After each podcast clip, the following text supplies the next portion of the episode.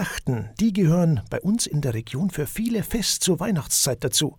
Mit dem christlichen Glauben haben sie nichts zu tun, aber das Brauchtum ist gerade bei uns recht verwurzelt und eben daheim. In vielen Orten gibt's Umzüge, sogenannte Perchtenläufe mit großer Show. Die gruseligen Gestalten sind oft ganz schön zum Fürchten. Ja, und das liegt vor allem an den Kostümen. Unser heutiger Gast, Julian Hauer aus Thalberg bei Wegscheid, hat sich genau diese Kostüme zum Hobby gemacht. Er schnitzt nämlich Perchtenmasken.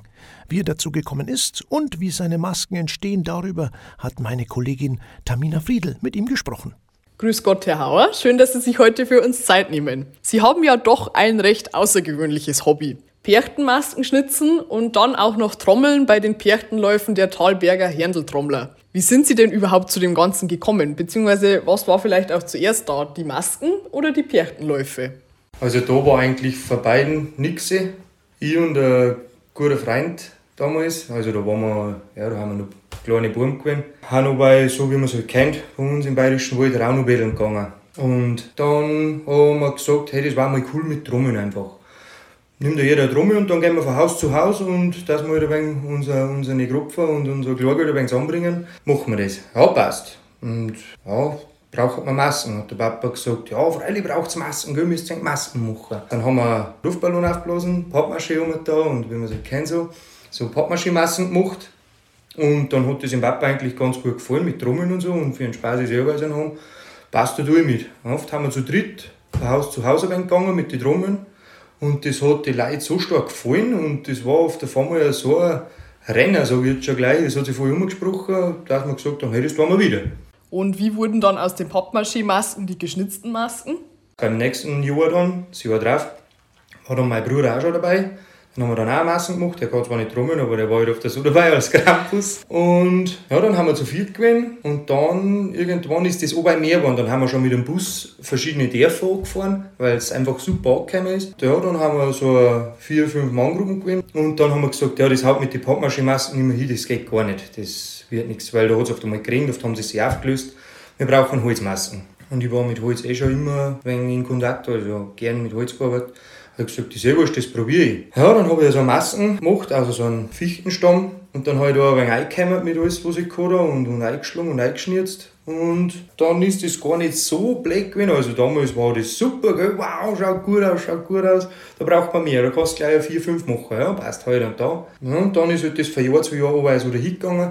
Jetzt Jahr habe ich neue Masken geschnitzt und von Jahr zu Jahr ist es natürlich besser geworden. Genau, und dann ist das gewachsen und gewachsen und 2010 war eigentlich der Durchbruch, da wo wir dann einigermaßen Masken gehabt haben, die wo ich geschnitzt habe, die wo seinen Anschau gewinnen, also mit denen, wo wir sich nicht direkt schauen müssen und da wo wir dann auch mehr Mitglieder dann waren haben. Was würden Sie denn sagen, wie viele Masken haben Sie über die letzten Jahre jetzt schon geschnitzt? Also wenn man wirklich von den ersten Masken ausgeht, die wo einigermaßen was waren haben, bis heute, boah, pff, müsste schätzen, ich kann mich brutal verdauen, ich sage jetzt einmal um die 60, 70. Und für wen machen Sie die Masken eigentlich? Wahrscheinlich ja nicht alle für sich selbst. Also hauptsächlich für unseren Verein selber. Haben manche Mitglieder, die mengen jetzt Jahr rein, manche Mitglieder wechseln alle zwei Jahre. Ich in der Regel jetzt Jahr. Aber so mache ich hauptsächlich Massen für unseren Verein. Es haben schon ein paar auswärtige gewesen, ja, aber das ist jetzt nicht die große Menge, sage ich jetzt mal. Es haben vielleicht 15, 20 gewesen. Woher nehmen Sie denn die ganzen Ideen für die vielen Masken? Man würde ja meinen, irgendwann hat man dann doch mal alle Gruselvorstellungen durch.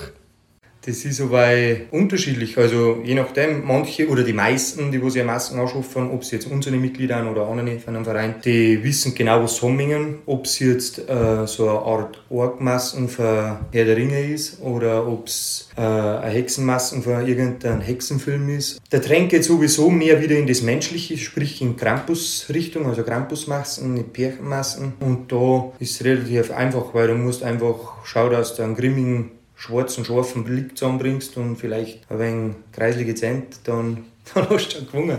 Aber nein, es ist natürlich auch von anderen Schnitzer braucht man nicht reden. Lass man sich auch inspirieren. Menschen und Geschichten bei unser Radio heute. Unser Gast Julian Hauer. Er hat ein ziemlich außergewöhnliches Hobby. Der Postbote mit Schreinerausbildung schnitzt nämlich Perchtenmasken für den Verein Talberger Herndeltrommler. Wie das funktioniert, das hat ihn meine Kollegin Tamina Friedel für uns gefragt. Herr Hauer, wenn Sie jetzt so eine neue Maske schnitzen wollen, wie muss man sich denn da den Prozess vorstellen? Also womit fangen Sie da denn an? In der Regel ist immer ein Stammviertel. Also muss man sich vorstellen wie eine Pizza und ein Viertel quasi.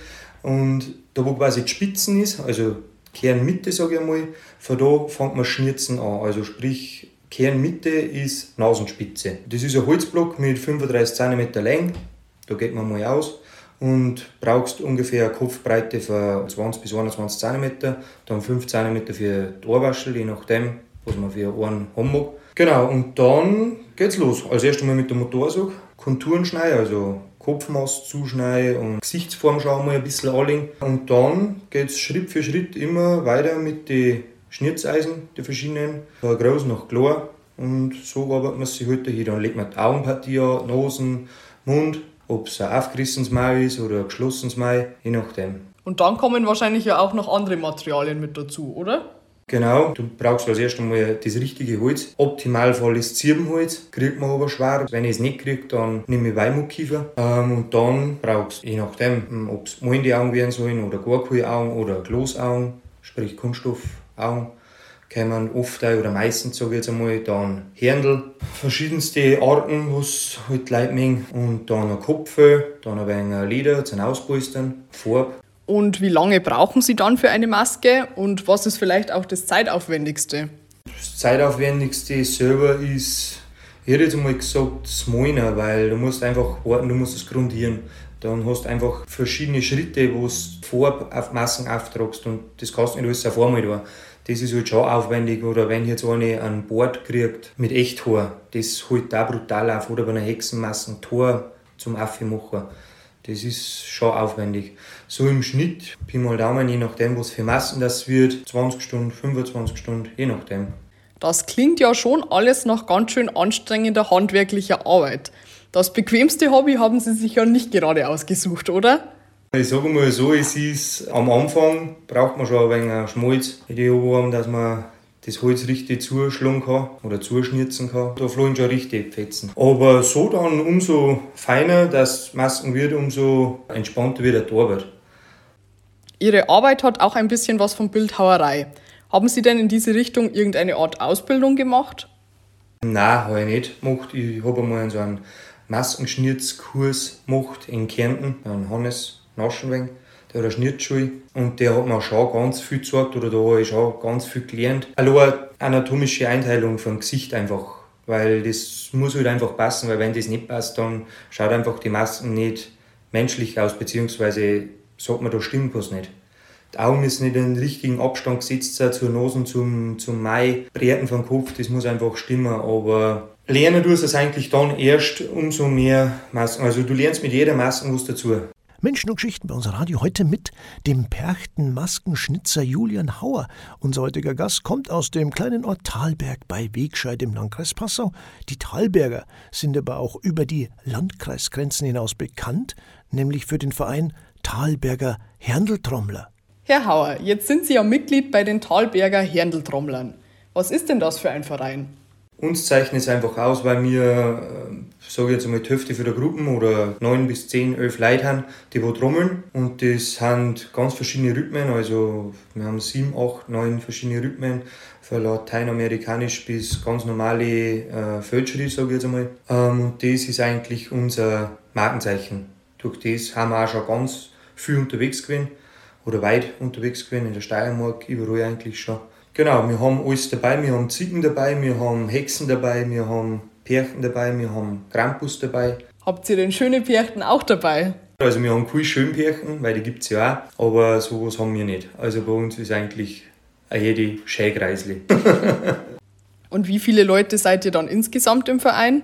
Also komplett haben wir 35 Leute zwar nicht alle aktiv mit Ordner und, und ja, die, wo sich halt auch ums Drumherum, also hinter den Kulissen, sage ich jetzt mal, um das kümmern. Und aktive Läufer haben wir so um die ja, 25.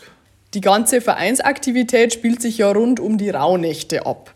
Die Perchtenläufe, die ihr ja als Verein auch veranstaltet, gehen auf die Germanen zurück, sind also in erster Linie kein christlicher Brauch.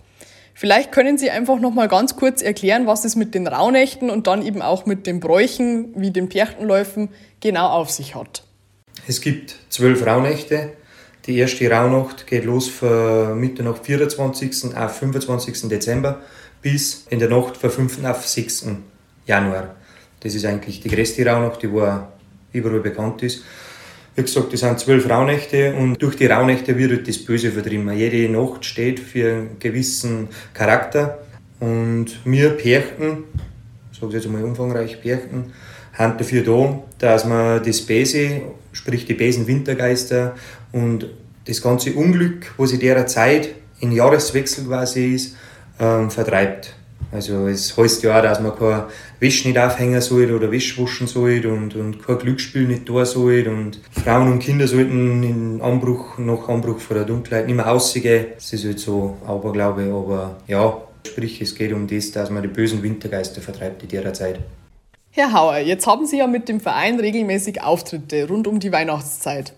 Wie muss man sich denn so einen Auftritt der Talberger Herneltrommler überhaupt vorstellen? Habt ihr da sowas wie eine Choreografie? Wir Trommler wissen unsere verschiedenen Rhythmen, da hat jeder Rhythmus seinen Namen. Und wir haben die ersten, die wo im Kreis oder im Auftrittsplatz, sage ich jetzt einmal, betreten. Beim zweiten Lied kommen unsere Hexen rein. Beim dritten Lied kommen unsere Ziegen rein. Beim vierten Lied kommen unsere Krampus rein. Beim fünften Lied kommen unsere Pärchen rein. Genau, und dann spielen wir halt unsere Rhythmen durch und die anderen alle machen halt schon eben Texten, die tanzen um den Feierkessel, den wir immer dabei haben, machen halt mit Rauch und Bengalpulver ein wenig eine kleine Feiershows, sage ich jetzt einmal. Und unsere Krampus und so, die haben halt alle Bengalos und laufen halt dann durch die Leute und erschrecken sie halt. Und wie viele Aufführungen habt ihr dann insgesamt pro Jahr? Normalerweise, also kann man sagen, ungefähr haben wir bei 20 bis 28 Auftritte gehabt. Durch Corona ist das jetzt ein bisschen leichter geworden, leider. Heuer haben wir 13 Auftritte, glaube ich, oder 14. Aber wie gesagt, so in der Regel, also in die starken Jahre, sagen wir so, haben wir schon bis zu 30 Auftritte gehabt. Wann kann man euch denn diesen Winter noch zuschauen? Am 27. Dezember ist die Lama Rauhnacht. Das ist auch ein Riesenspektakel, also super schön zum Anschauen, auch andere Gruppen da. Das ist wirklich immer top, geile Kulissen, wirklich gut da. Und natürlich Schwerpunkt unser Talberg brennt am 30. Dezember. Das ist unsere Heimveranstaltung, also unser Heimlauf. Talberg brennt, das ist also euer Jahreshighlight direkt bei euch im Ort. Seit wann gibt es das Event denn und wie hat es sich so entwickelt? Was man so hört, ist da ja schon ganz schön was los bei euch jedes Jahr. Talberg Brennt ist entstanden durch ein Mitglied, das wo leider nicht mehr dabei ist. Mit denen haben wir damals, oder haben uns ich und er ein wenig so unterhalten. Das war eigentlich mehr oder weniger damals ein wenig so ja, sage jetzt einmal, Biergeschmatz. Hey, wir, wir brauchen einen Heimlauf, gell? wir haben so Publik und uns kennen so viel, wir haben so eine große Fangemeinde und wir müssen was treiben. Wir brauchen daheim bei uns einen Lauf. Ja, und dann haben wir uns das wenig durch den Kopf gelassen, haben wir gesagt, ja, okay, ein Lohr, dass man es durchzieht. Haben wir das Klar, da ist der Verein einfach das Klar, wegen Manpower, sage ich jetzt einmal. Wir brauchen einen zweiten Verein, dann haben wir Feuerwehr gefragt für Dalberg. Die haben da eigentlich gleich dabei gewesen. Und dann haben wir Talberg Brand gemacht. Und das erste Mal haben wir es gemacht 2016. Und das hat eingeschlagen wie ein Bomben, also brutal. Wir haben 3000 Leute da gehabt. Das war echt, also wir waren überwältigt. Das ist alles geworden. Um 10 Uhr war es dringend und der Glühwein alles gar, weil keiner mit den Ansturm an Leute gerechnet hat. Die haben mit Busse gekommen von überall. Das war gigantisch. Ja, und dann das Jahr drauf haben wir es wieder so gemacht. Anlaufen tut das Ganze, wie gesagt, so. Einlass ist ab 18 Uhr. Der Lauf beginnt um 19 Uhr. Fünf Gruppen haben wir heuer. Wir haben immer die letzte Gruppen. Wir lassen uns ja dann immer irgendein besonderes Spektakel, also so ein Überraschungsakt extra einfallen. Da haben wir schon sämtliche Sachen da. Da haben wir auf Mülltonnen schon trommelt. Da haben wir auf Autos schon trommelt. Also da haben wir schon ja, die verschiedensten Sachen haben wir da drin. Habt ihr denn einen speziellen Schlachtruf zur Einstimmung vor einem Auftritt oder so? Wenn ja, dann dürften Sie den jetzt noch loslassen, so zum Abschluss. Ja, das ist jetzt schade, weil einen sicheren haben wir eigentlich nicht. Das Einzige, was wir tun, wir machen, bevor der Auftritt da geht, machen wir eine kurze Besprechung. Da hat meistens jeder nur ein halbes Bier in der Hand. Dann gehen wir das alles durch und dann sage ich, packen wir es, starten wir.